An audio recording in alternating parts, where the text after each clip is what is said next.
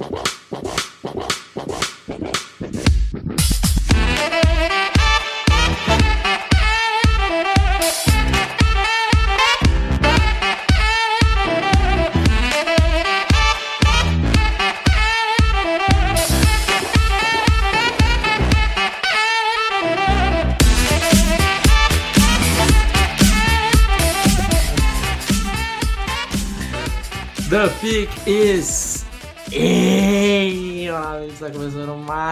Um podcast da On The Clock. Eu sou o Felipe Vieira e estamos aqui hoje com o David Chodini. Salve, salve, meus amigos. Mais uma semana, agora abril em definitivo, diríamos assim, né? É, agora, cara, tá começando a me bater forte a ansiedade do draft. Como está em você, Felipe Vieira?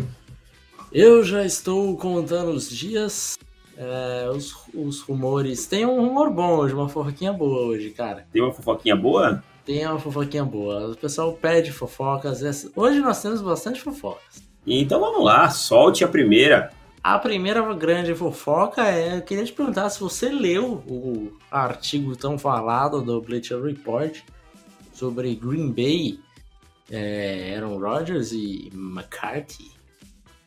Hoje, final da tarde, sem conseguir ler. Então, é o que eu falei agora há pouco no outro podcast que estava gravando com o Anthony Curtis. Nenhum ex-colega do Aaron Rodgers vem defender ele. tá? Não somente hoje, em outras, outros boatos. É mais ou menos tipo o Big Ben, assim. Ninguém que jogou com o cara fala bem dele. Então, é, fiquei muito surpreso pelo nível de... Não vou falar mau caratismo, pelo nível de atitudes que o que o Aaron Rodgers tem. É, muitas fontes, eu achei um artigo muito bem escrito. E não estou passando pano para uma carta que também de santo não tinha nada, mas é assim, cara, me decepcionou bastante. Esperava do Aaron Rodgers outro tipo de atitude, muito egocêntrico, ferrando com com wide receiver novato, esse tipo de coisa bem complicado. É, eu confesso que eu não esperava essa, essa situação dele, que ele era estrelinha, obviamente que tudo que eu já sabia, porque quarterback, se não for estrela, não é pra ser quarterback, já começa É. por aí. Vai jogar em outra posição. É, vai, vai ser guard. Come um pouquinho de carne aí, sorvete vai e vira guard. É, então, assim, isso é lógico, nada, nada de outro mundo. Mas a questão dele é, falar tão mal assim do- dos wide receivers dele. E o pior, pra mim, é do cara ser rancoroso, né? A bicha é rancorosa. Aaron Rodgers. Ah, é, tem a questão do McCarthy, né? Não, é questão que guardou pra ele tudo que. Todas as. é, o Aaron Rodgers num, num relacionamento ia ser aquele lá. E aí, tudo bem? Tá tudo bem com você? Tá, tá tudo bem, tudo bem. Não, eu tô te achando meio esquisito. Não, tô normal. Eu só acho engraçado que. Então, assim, cara, é, é, é um rancor. Você que acredita aí nos signos, né? Que é um Opa. grande fiel do horóscopo. É, me diga que signo que deve ser Aaron Rodgers aí, sem olhar, porque pra guardar tan- tanto rancor assim. Olha, cara, eu sou de escorpião e costumo dizer que escorpião é vingativo. Então, será que Aaron Rodgers é de escorpião? Alguma Vamos coisa a ver? descobrir. Vamos descobrir Vamos o signo de Aaron descobrir. Rodgers. Mas assim, cara, uma é, ele ficou com raiva que o McCarthy era coordenador ofensivo de quem? Dos 49ers, né? Na época do draft. Isso. E falou que o Alex Smith era melhor que ele na época. Ele guardou isso, cara. Ele guardou o resto isso da vida, não falou o resto da vida. E ele é do signo de Sagitário, o mesmo signo que eu, então cuidado, cuidado, Davis. Será que você tem alguma raiva de algum jogador? que- Cuidado que eu vou ficar nervoso aí, qualquer coisa, qualquer Hum. dia. Você vai, vai descobrir o verdadeiro Felipe. Se você aparecer de bigode, eu vou ficar com muito medo. Mas, cara, fiquei bem surpreso, assim, ele ferrando é, wide receiver novato me deixa muito, muito puto, essa é a palavra, porque, assim, é o cara que tá lá tentando ganhar a vida, entendeu? O cara que saiu numa sétima rodada, tentando ganhar a vida. E tem mais uma coisa, se o wide receiver não fizesse o que ele pedia, ele dava o gelo, entendeu? Uhum. A bola não vinha mais. Isso é, é mau caratismo, né? Vamos falar a verdade. Se for é mau caratismo, não tem outro nome, né? É, e daí explica alguns, alguns wide receivers que somem lá, né? Assim, o cara fala, putz, o que aconteceu com fulano? Que lá, igual eles draftaram três wides, né? É, no começo, quem mais produzia era o Marquês Van Valdes Scantling, que é um, era o menos relevante para mim dos três. E depois de um tempo ele também começou a morrer os targets dele, então talvez seja alguma coisa assim, né? Valdes Scantling talvez tenha feito alguma coisa com ele e ele ficou, ficou triste. Então é isso, Aaron Rodgers tem esse, esse rancor aí guardado no coração e um pouco de infantilidade também, né? De não chegar e falar na cara e, pô, tá errado aqui, vamos resolver isso. O cara leva pro, pra casa tudo e o pior, que nem a família dele conversa mais com ele, né? Então é difícil ele ter realmente amigos, amigos verdadeiros e tal, para conversar. Então eu imagino que a vida do Aaron Rodgers não seja tão divertida quanto a gente pensa que é. é double check, double check. É, eu só começo a pensar assim, talvez eu não veja mais, se isso tudo for verdade, a gente não veja mais o Aaron Rodgers no Super Bowl.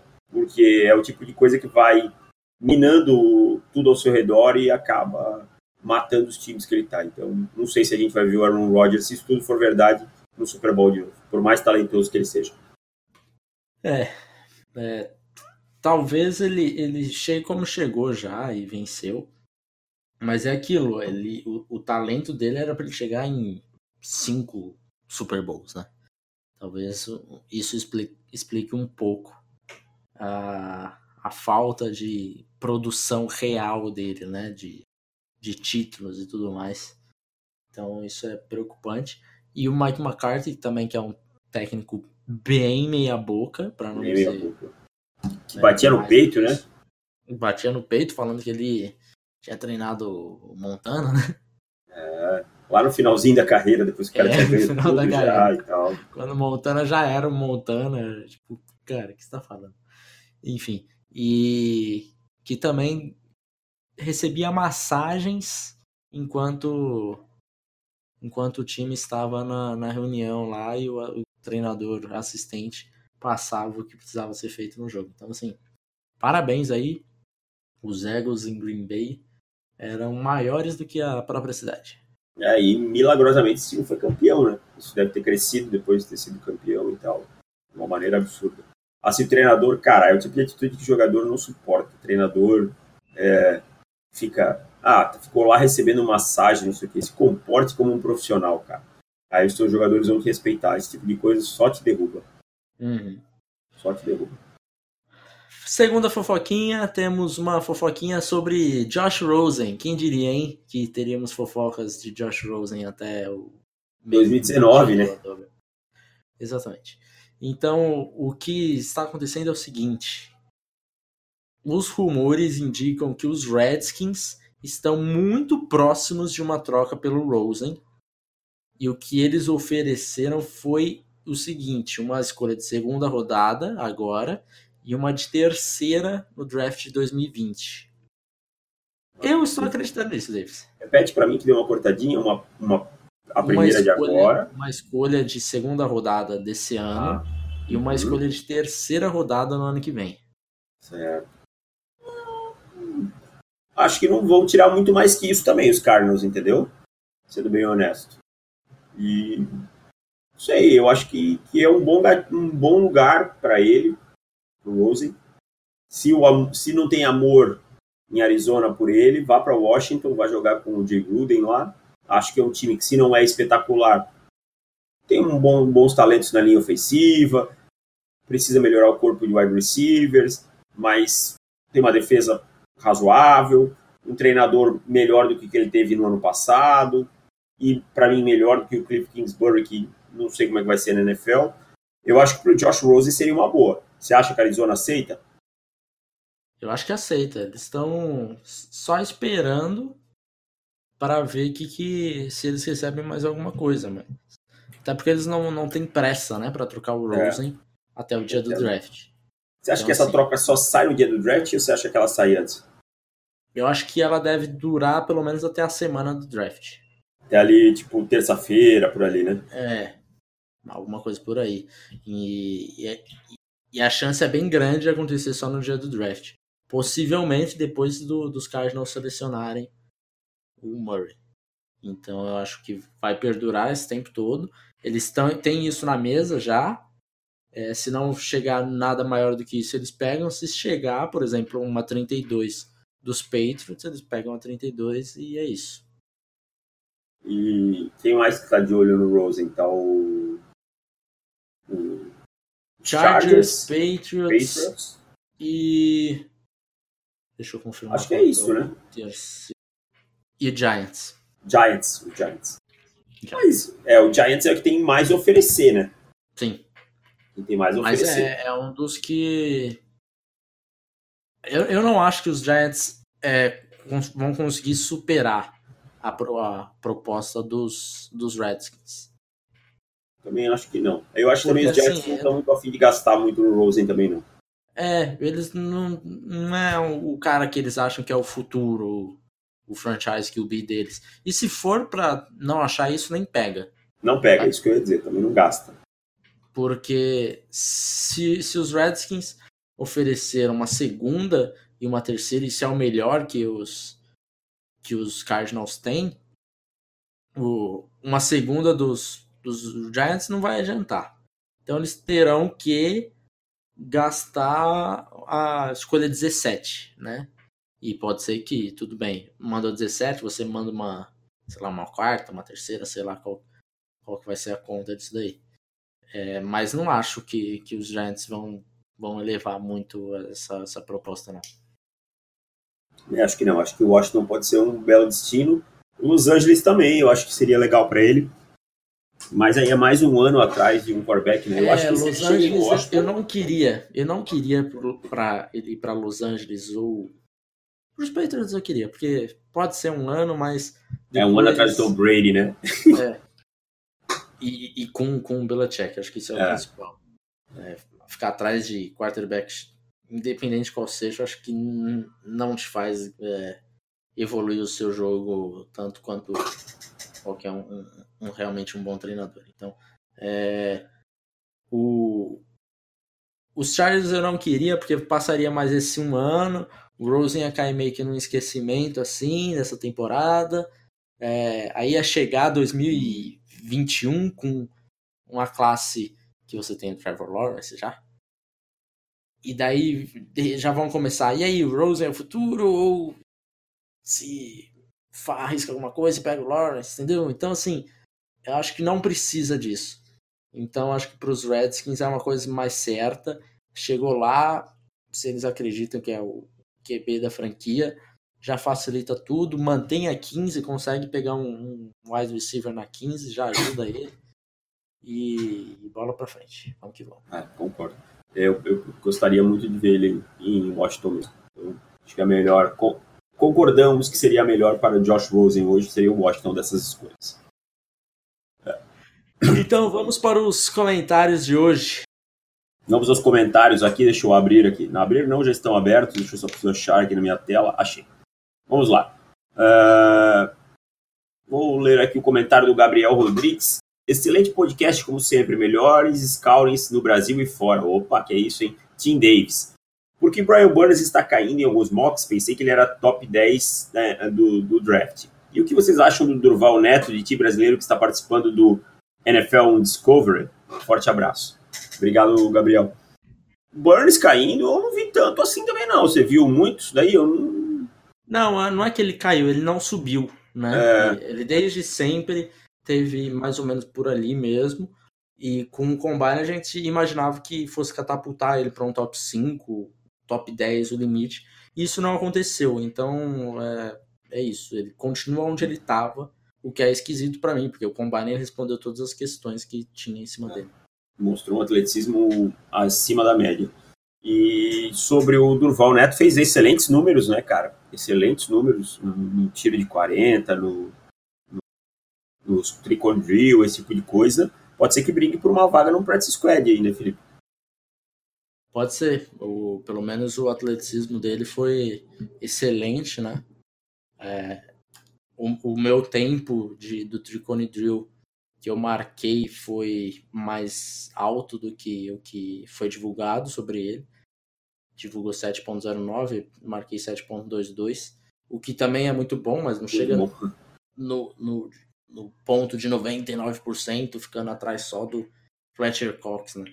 Mas ainda assim é excelente o tempo, então acho que é algo que vai ajudar ele a ele ter uma chance realmente, né? Porque se, se ele fizesse um, um combine regional mediano, certamente as chances deles seriam meio que enterradas, a não ser que é, algum outro entrasse e ele entrasse de gaiato, né? Como aconteceu já com outro, porque é, o sistema lá, se pega um, o outro vai para o outro time da, da divisão. Então, e... eu acho que ele passou a ser o principal jogador desses sete que estão no programa. E assim, cara, se ele já conseguiu uma vaga no practice squad, é tipo uma coisa sensacional. O cara saiu aqui do Brasil e tal, ninguém ninguém achava que, que isso podia acontecer tão brevemente. Se ele chegar no practice squad, é uma grande vitória. Uhum. Então, vamos para o próximo comentário do Draft Mil Grau, nosso amigo Draft Mil Grau. Mais um excelente podcast. Gostaria de saber de vocês qual prospecto vocês mais gostaram de analisar. Não o melhor prospecto, mas o que é mais legal de ver jogar os meus, Jacai Polite e Kyle Murray. Qual o seu, Felipe? Brian Burns. Brian Burns? Uhum, é, é que eu mais gosto. Bom, bom de ver jogar também. Eu fui o Charles Omenihu. Charles Omenihu me agradou bastante, assim, me diverti vendo o Charles Omenihu jogar. É... Assim, se for para falar assim, diversão pura, Queen Williams. Ah, não, é, não eu, ia dizer, eu, eu, ia falar isso agora. Queen Williams não dá para falar, né? Que é. o que ele fazia Cara, eu tive que parar algum tape de jogador porque eu começava a assistir e aí eu começava a prestar atenção no Queen Williams. Aí é complicado. Então, assim, mas assim, tirando o Queen Williams, que é fora da curva, o meu Charles Manihu, que me interessou bastante, que eu, eu me diverti bastante vendo. Jacai Polite também foi um jogador que eu gostei de ver, cara. Mas foi. Queen Williams foi, foi divertido. É isso os comentários hoje, Felipe.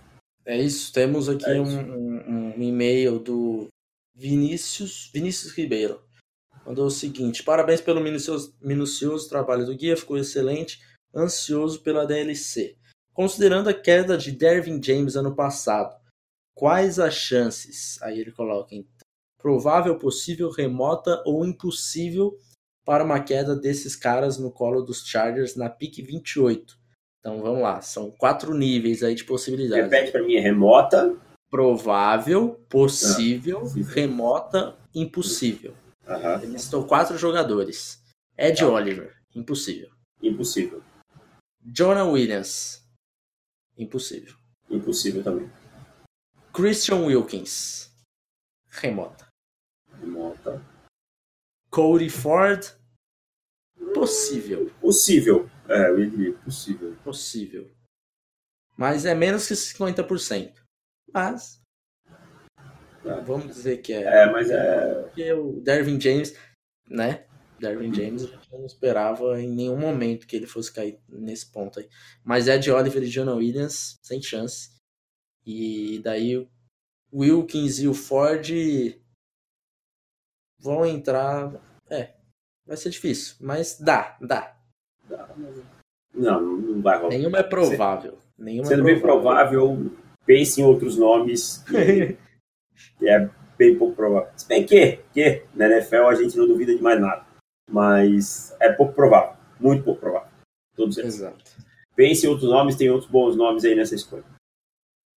É, se eu não me engano, tem mais um outro comentário aqui. Deixa eu ver se eu acho. É. Então é isso, Davis. Então vamos para o tema de hoje. É, agora coisas interessantes. Esse tema vai funcionar da seguinte maneira, o podcast de hoje.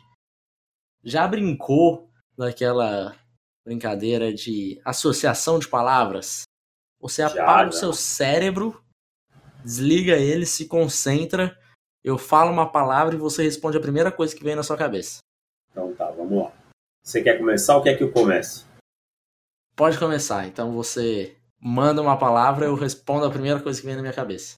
Ah, vamos e daí lá. é tudo relacionado a draft, obviamente. Né? Ah. É, não vai falar, tipo, raiva, aí vai falar, tipo, sei lá, Daverson. Aí é complicado. É... Vamos lá. Penharol. Um abraço aí pros amigos flamenguistas. São Lourenço. Ah, e não adianta falar Ceará porque a gente se classificou. É, vamos lá, vou, vou começar aqui então. Consistência. Queen Williams. Queen Williams. Queen Williams. Por que, Felipe, Queen Williams? Porque ele é consistentemente disruptivo. A todo momento ele tá fazendo pressão. É, é difícil pegar algum snap que ele não tenha feito alguma coisa para atrapalhar o ataque adversário. Então, é, é consistência total, assim, não tem como fugir. É isso que mais, isso é uma coisa que me chama a atenção, porque assim, você ser sensacional em alguns momentos já é ótimo, mas se você conseguir ser sensacional consistentemente é, é muito complicado. E é isso que Queen Williams é. Quando, as pessoas, quando a gente fala, algumas pessoas acham que é exagero. Peguem o tape do Queen Williams contra acho, Tennessee. Contra Tennessee. Que coisa absurda. Ele fez o jogo, ele acabou com o jogo. O jogo inteiro. E você vai pegar o tape dele contra Clemson. Ah, o Alabama tomou uma sacada de Clemson. Ele jogou bem. Se você pegar o tape dele individual, ele jogou bem. Entendeu? Só não teve suporte. E assim vai, cara. Contra Oklahoma, ele jogou bem. Esse tipo de coisa. Então, consistência, acho que você matou em cheio quando você falou em Queen Williams é aquilo. Você é, vê highlights, você vê os caras fazendo diversas coisas fabulosas e tal.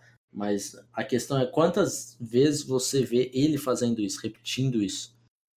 E, e o John, o John, o Quinn Williams faz isso com, com, uma frequência absurda, né? Por isso que ele é, tem a maior nota do, do guia do On The Clock. Vamos lá, vem a primeira palavra. Produção. Produção. É. Kyle Murray. Boa. Kyle Murray.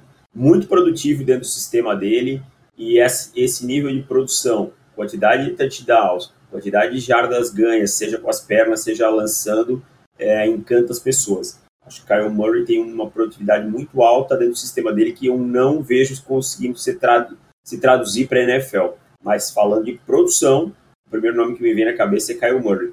Produção é uma das coisas que eu acho que coloca Kyle Murray num nível tão alto hoje no, nos Birds e nos entre alguns analistas. É, produção para mim, o primeiro nome que me vem na cabeça é Kyle Murray. Boa, esse, esse jogo tá eu, eu, eu, estou com medo do que vem por aí, cara, porque parece que não, mas é uma pressão grande. Você fala é uma pressão assim, grande, cara. É. E assim, ó, você dá uma, você dá uma titubeada Entendeu? Uhum. Dá uma... Mas eu vou te dar uma bem fácil, tranquila agora, porque eu sou seu amigo. Velocidade. Marquise Brown. Marquise Brown. É, oh. me veio outro nome na cabeça. Ó, oh, respondi rápido. Marquise Brown, eu acho que deve ser um dos é, grandes wide receivers da classe, caso ele realmente consiga se manter saudável. É, hoje nós temos ele um pouco mais abaixo ali, né, do, da, nós temos ele dentro do top, do top 5. Mas, mas se você me falar daqui a três anos que o Marquis Brown ficou 100% saudável, eu vou arriscar dizer que talvez ele seja o wide receiver mais produtivo na NFL. Marquis Brown? Marquis Brown. É... Eu acho. Você acha que não? Eu não tenho que... essa. Acho que eu sei que você tem uma paixão maior pelo Brown que eu. Eu Acho, eu acho que ele. Dele, não... se, se, a gente pegar, sei lá, os 10 wide receivers, os 10 melhores wide receivers da NFL hoje, quantos wide receivers têm uma altura parecida e um estilo de jogo parecido com o Marquis Brown? Tark Hill. Certamente mais serão parecidos do que diferentes o estilo dele. Você concorda? Sim, sim, concordo. Então eu acho que ele é um dos caras que chega é, muito para a NFL de hoje. Então eu ficarei. É. É, não ficarei surpreso caso ele seja um dos mais produtivos daqui a alguns anos, caso, caso se mantenha saudável. E aí acho que é um grande porém. É, é aquilo que eu falo, falo há algum tempo, né? Esses caras, hoje em dia, o Tarek Hill, ou desculpa, o Marquis Brown, surfa na onda de Tarek Hill, de Percy Harvin, de alguns receivers dos últimos anos. Talvez há 15 anos atrás ele não fosse riscado de 98% dos birds, né? Mas hoje, hoje, nesses sistemas mais modernos, ele pode ser produtivo. Eu não, eu não acho absurdo o que você está falando, não, não, acho. Eu só não tenho, talvez, essa paixão toda aí pelo, pelo Marquis Brown que você tem. Mas pode ser sim, pensando por esse lado, é bem, é bem viável que ele, que ele possa ter essa produção. Então, minha vez, minha vez, é isso. Pega leve aí. A, a, minha próxima era uma palavra parecida com a que você mandou, então eu vou deixar ele um pouquinho mais para baixo e vou falar outra coisa agora. Hum. JJ Arcega Whiteside. Dominante. Dominante. Por que dominante? Jogador capaz de dominar com as ferramentas que ele tem. É... Não é um jogador extremamente veloz, apesar de ter corrido bem hoje no Pro Day, correu abaixo de 4.5, mas é um jogador que domina com é, impulsão, capacidade de conseguir recepções em bolas contestadas, em criar uma separação usando o corpo. Então, assim, consegue dominar a sua parte do jogo com as ferramentas que ele tem. Ele não tem todas as ferramentas para ser um jogador de elite na NFL logo de cara, mas eu acho que ele pode se desenvolver para se tornar um grande wide receiver. Tá? Então, assim, dominante porque ele dominou para mim os seus adversários no college football, o que ele fez contra é, eu acho que Washington State, não me lembro agora que jogo que era, que ele teve umas três recepções assim absurdas. Contra Oregon ele jogou bem. E se pegar o tape dele do ano inteiro é isso. Ele dominando é, jogadores por conta das ferramentas que ele tem. É um cara que sabe maximizar as ferramentas que ele tem. E hoje que teve o Pro Day de Stanford e o 40 jardas dele foi de 448. 448, né? Tava em dúvida quanto era, era 448. Então, um excelente tempo para ele, né? Quem não gostava do Arceg Whiteside questionava muito a velocidade dele. É, eu vi alguns analistas, inclusive do Draft Network, em podcasts falando que esperavam que ele ia correr por volta do 4.7, é, 4.6 alto, uma coisa que eu, eu particularmente não concordava. E o Pro Day dele mostrou que, que eu estava mais, mais certo no que eu estava vendo. Então, é. para ele, eu acho que é, coloca ele de volta para ser falado, né? Num ranking top 10 é, de, de wide receiver para alguns top 5 que ele não tava, né? Ninguém falava de JJ Arcega Whiteside. Sendo que na temporada era um dos principais nomes eu, eu acho assim, eu acho que ele ainda não é aquele cara para esticar o campo, esse tipo de coisa. Não é um, bom tempo de combine que vai me fazer. Desculpa comigo, eu tô com um pouco de tosse. Que vai fazer mudar tanto a minha opinião sobre a capacidade vertical dele. Mas isso prova que ele também não é lento. Ele é um jogador que vai poder criar sim, que em algumas situações mano a mano vai vencer. É, a questão não é ele ele ser rápido e você usar ele como uma, uma arma vertical. Exatamente. É que se você colocar ele correndo 4-7, provavelmente você matava ele na NFL. É, Essa é a questão, entendeu? Então, um tempo mais próximo do 4-5 coloca ele ali na média mesmo. Então, é isso. É, para mim foi um, um, bom, um bom tempo para ele. Então, posso passar para a minha palavra? Diga. Vou dar uma complicada. Hum. Finesse, o que lhe vem à cabeça. Yodney Cajusta. Essa eu fui muito Dedé Santana, levantei a bola. Cara, deixa eu falar uma coisa, tá? Recentemente tá uma falação tanto assim de, dos offensive tackles entre o André Dillard e é bem provável que os Panthers selecionarão o André Dillard na escolha 16, caso não aconteça nenhum milagre, né, de Brian Burns ou Jonah Williams caírem. Eu até acho que ele deve ser a terceira opção mesmo, assim.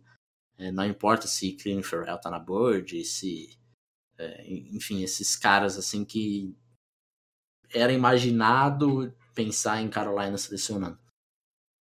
É, então, tão muito, tem muitos já torcedores falando do, do Dillard e a maioria já tá hypado total. E eu tenho visto até analistas, bons analistas, né, falando do, do, do Dillard, falando que acha ele excelente e tal.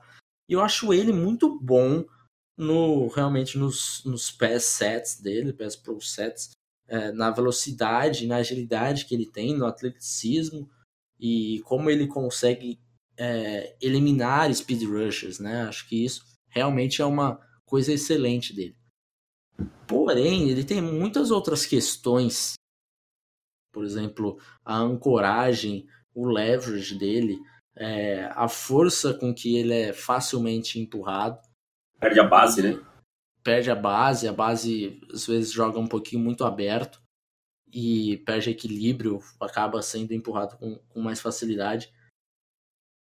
E eu não sei por que, que as pessoas não falam de Rodney Cajuste. Porque eu vejo essa finesse nele também, que o, que o dealer tem, só que com a força que tem o Cajuste. Então, e, assim, mais, pra... e, a, e a técnica melhor, tanto na ancoragem, no uso das mãos, tudo.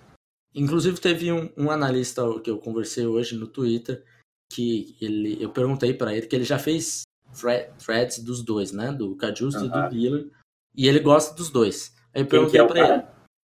É, é um cara que cobre o, o Billy Marshall. Não, não, não, é que cobre os Bills, é underline cover one. Ah, cover one underline, acho, é uma coisa assim. Uhum. Over underline 1, under, sei lá, é uma coisa assim. E ele falou que prefere o dealer por uma margem considerável. Eu perguntei, é, mas por que? Que aconteceu com, com o Cajus e tal? Ele falou, não, o off-season dele foi ruim, né? Eu falei, o que, que ele fez no off-season pra, off ser ruim?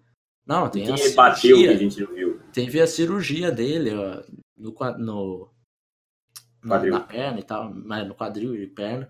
E o, o, joelho dele também, né? Já teve algumas lesões ali. Eu fiquei pensando, falei, cara, sério que você tá tirando tantos pontos assim por uma questão de uma cirurgia que você não sabe qual é o ponto? E a cirurgia tudo indica que ele vai estar tá pronto para os OTAs, né? Então, tipo, em julho ele já deve estar tá pronto. É... Sinceramente, eu não sei por que que está sendo tão menosprezado o Cajuste. Mas enfim, é, se o Dillard fosse a escolha dos Panthers na segunda rodada, eu ficaria felicíssimo. Né? Acho que é um cara que pode se enxergar, jogar é, como left tackle e, e evoluir, porque ele tem o atleticismo para isso. Tanto é que ele é o, o, nosso jogador número 50 ou 51 da Bird, alguma coisa nesse sentido. 51, é. É, então assim, ele é, ser escolhido lá na escolha 48, 49, para mim tá super dentro. Mas na 16, eu não consigo entrar nesse, nesse hype aí não, cara. Então, valorize mais o Cajuste. Porque, assim, e outra coisa, se o Cajuste for mais jogador no primeiro ano do que o do que o Dealer e outros tackles, Cara, vocês vão ter que aguentar muito a gente, porque é só a gente que tá com esse take.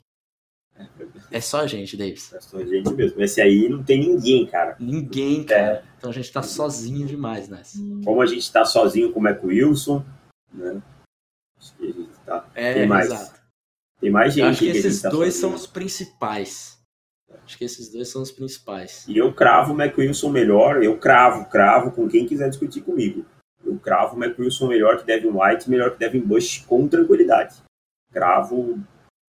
É, não é teimosia, não. Eu cravo com um argumento, mostro que, apesar de o Combine não ter sido tão bom, o tape dele mostra que o processamento mental dele compensa esse, essa falta de atleticismo. Em compensação, Devin White, o processamento mental dele não compensa.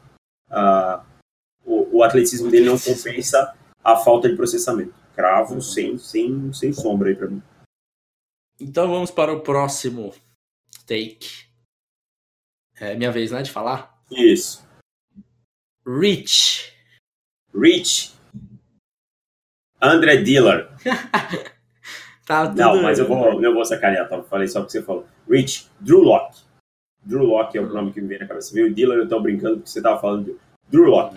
Drew Locke, quarterback de quarta rodada para mim.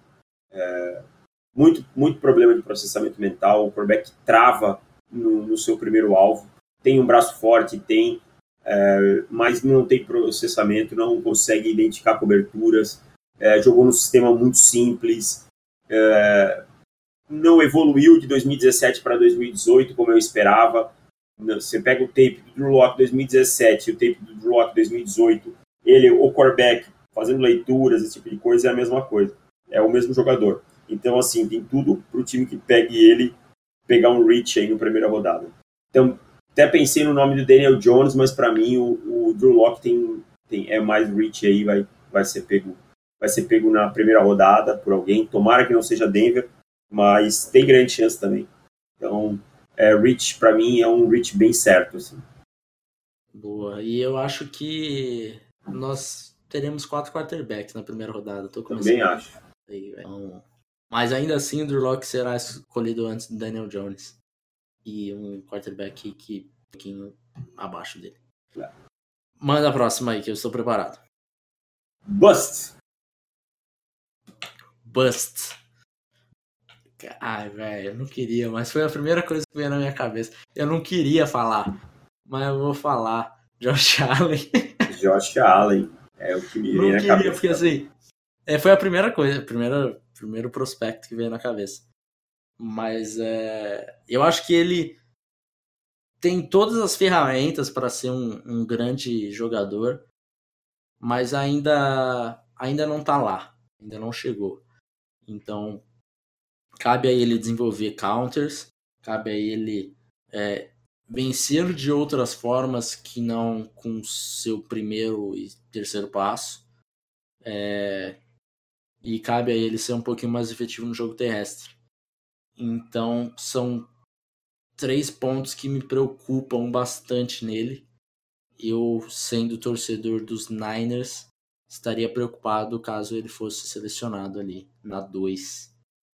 É... Muito cedo para ele, né? Muito cedo, eu acho que é aquilo que a gente fala.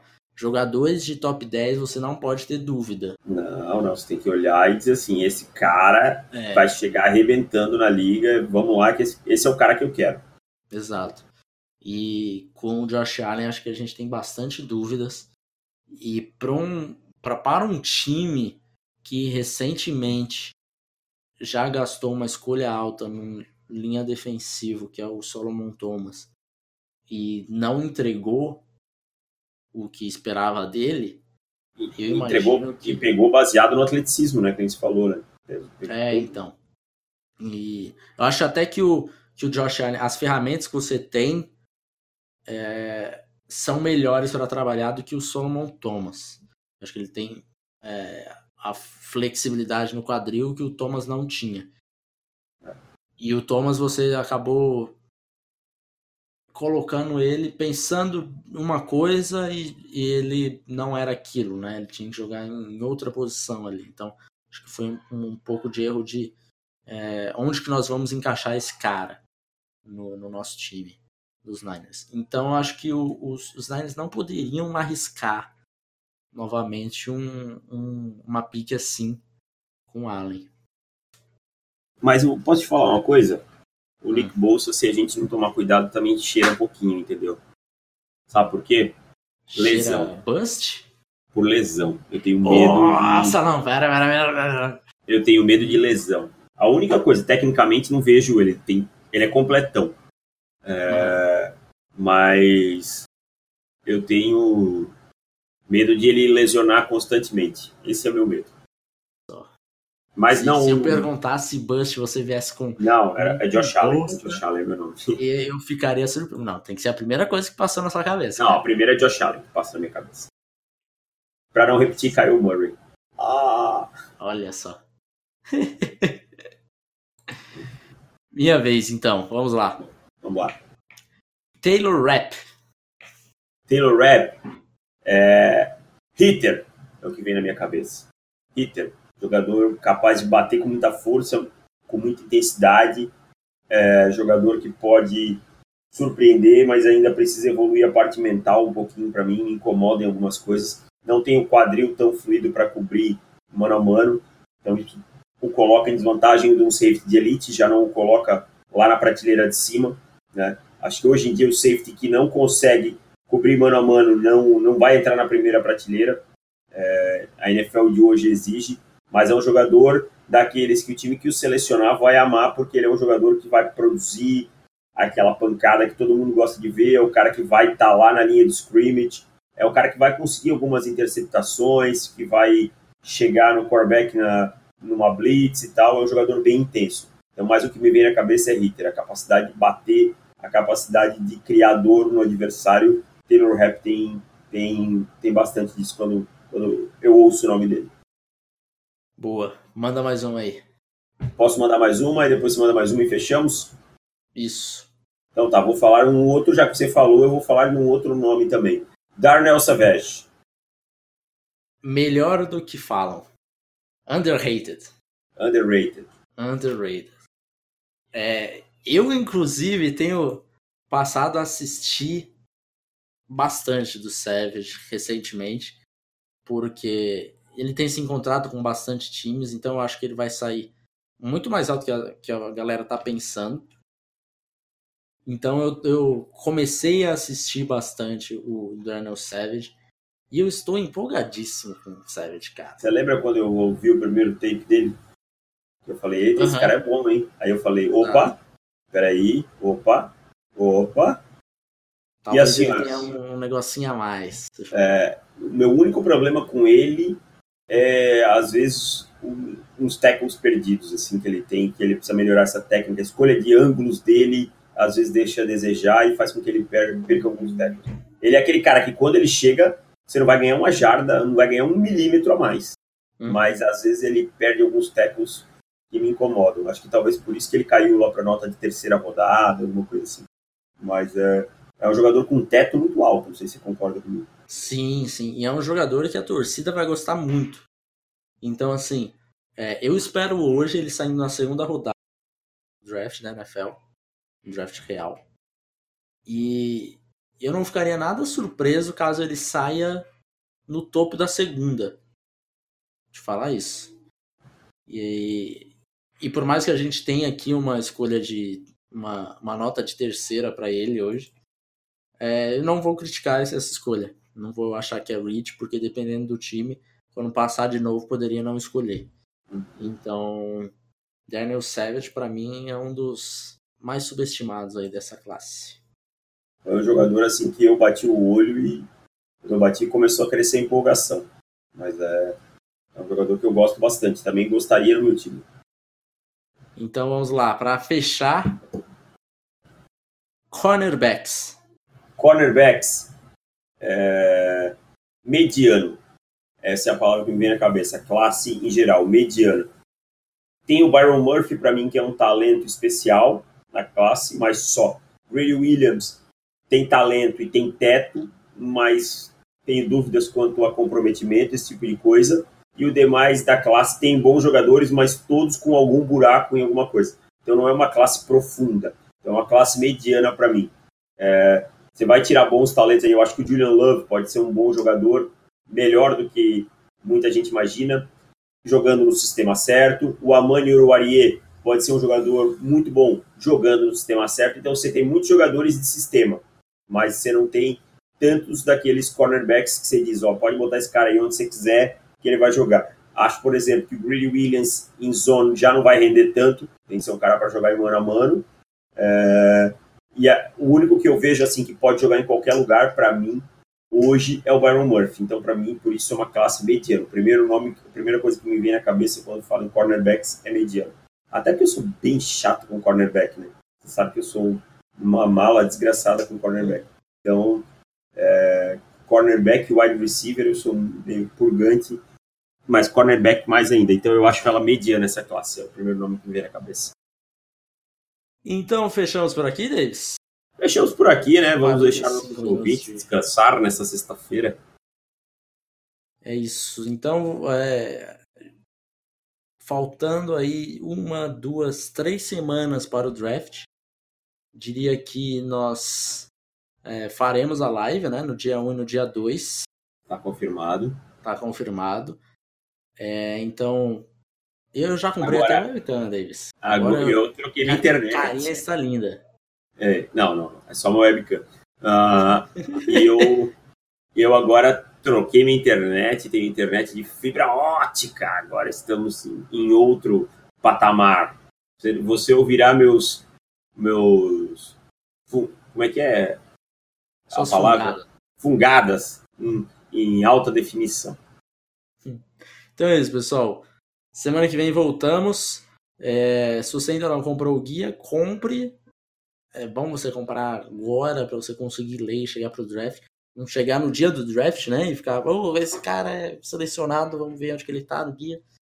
É, enfim, já compre agora para saber, para já já já tá mais esperto quando chegar o dia do draft. É, dia 1 e dia 2 confirmados, então teremos lá. É, venham com a gente. Se você gosta do, dos, dos concorrentes, tudo bem, não tem problema, mas é draft, cara. Vai assistir o Super Bowl lá com os caras, vai assistir é, o pós-rodada com eles, mas draft é com on the clock, então on vem com on the clock. Cola em nós que é sucesso. Então é isso. Um abraço, pessoal. Valeu e tchau. Valeu, tchau.